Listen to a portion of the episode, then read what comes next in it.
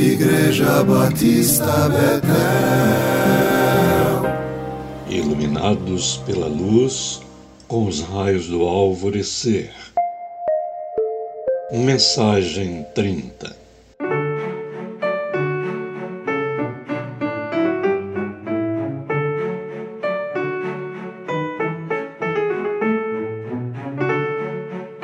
Filha, a sua fé a salvou. Vá em paz e fique livre do seu mal.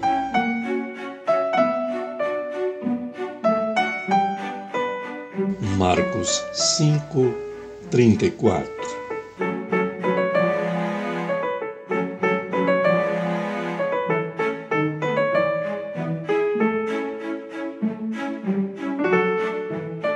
Jesus significa Deus salva. Salva de diversas maneiras, seja libertando de um cativeiro político, curando de uma doença e salvando do pecado. Por isso, os evangelhos, ao descreverem experiências de cura realizadas por Jesus, mostram-no dizendo palavras como estas do texto lido. Em toda a descrição do episódio, que está em Marcos 5, de 24 a 34, não há nenhum indicativo de que a mulher enferma passou ou precisou passar antes por uma experiência de conversão. Não se sabe se era judia ou estrangeira. O que se sabe é que era uma mulher muito aflita por estar sofrendo há 12 anos de uma hemorragia que os médicos não conseguiam curar. Ela havia gasto com eles todos os seus recursos financeiros sem o menor sucesso, indo a pior, como diz o verso 26. Estar hemorrágica, que podia ser uma gonorreia, era estar impura Portanto, ela não poderia aproximar-se de Jesus. Como a lepra, a gonorreia causava vergonha e tormento. Estar irremediavelmente hemorrágica era ter sobre si suspeitas maiores, normalmente elaboradas por mentes masculinas legalistas e defensoras ardorosas da pureza. O fardo dessa mulher anônima era enorme, e homem algum tem noção do que é isso e do que era o que ela experimentava, para além do desconforto e sofrimentos físicos, até porque a esterilidade era uma das consequências. Ela ouvira falar de Jesus, de suas palavras de conforto, alento e esperança, dos sinais e milagres que operara, segundo os testemunhos de muitas pessoas. Por estar indo a pior, por não ver perspectiva de cura, a última esperança passou a ser ele. E foi procurá-lo. O assédio das pessoas, todavia, era muito grande e ela não teve como chegar perto dele e relatar sua situação. Com Zaqueu acontecera coisa semelhante. Ele estava aflito por ver a Jesus e, quando aproximou-se do lugar por onde ele passaria, a multidão o impedia, por ser ele de baixa estatura. Mas Zaqueu não se deu por vencido e usou a criatividade.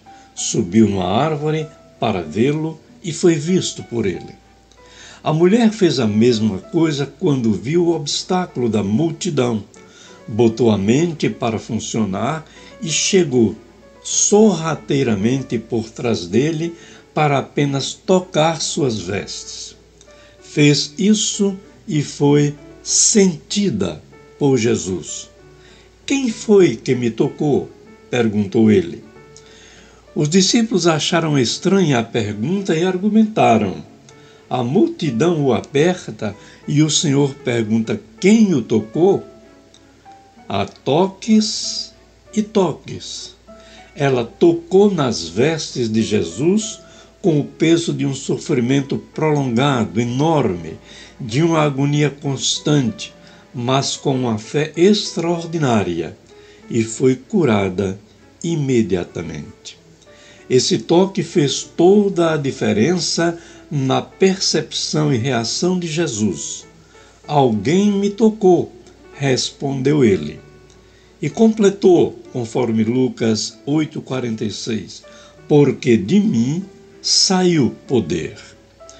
A mulher amedrontada e trêmula, consciente do que se passara consigo, prostrou-se diante dele, confessou seu toque e recebeu de Jesus o olhar e as palavras de graça, misericórdia e compaixão. Jesus atentou para a sua fé, para a sua coragem de se apresentar depois do que havia feito e disse-lhe que fora sua fé que a havia curado, que ela fosse em paz e que estava livre, restaurada, salva do mal que a afligia.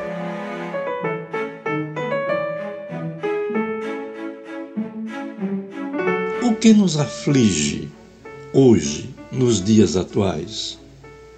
Há quanto tempo? Por quê? Que temos feito para nos aproximar realmente de Jesus e recebermos sua ajuda? A mulher quebrou os protocolos legais para chegar até ele. E ele não a repreendeu por isso. Simplesmente elogiou sua fé despediu-a com a sua paz e curou-a pelo resto dos seus dias.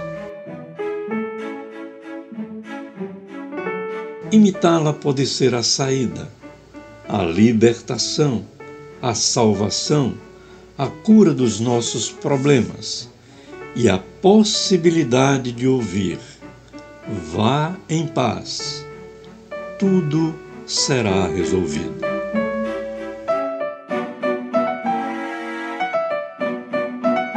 Amém.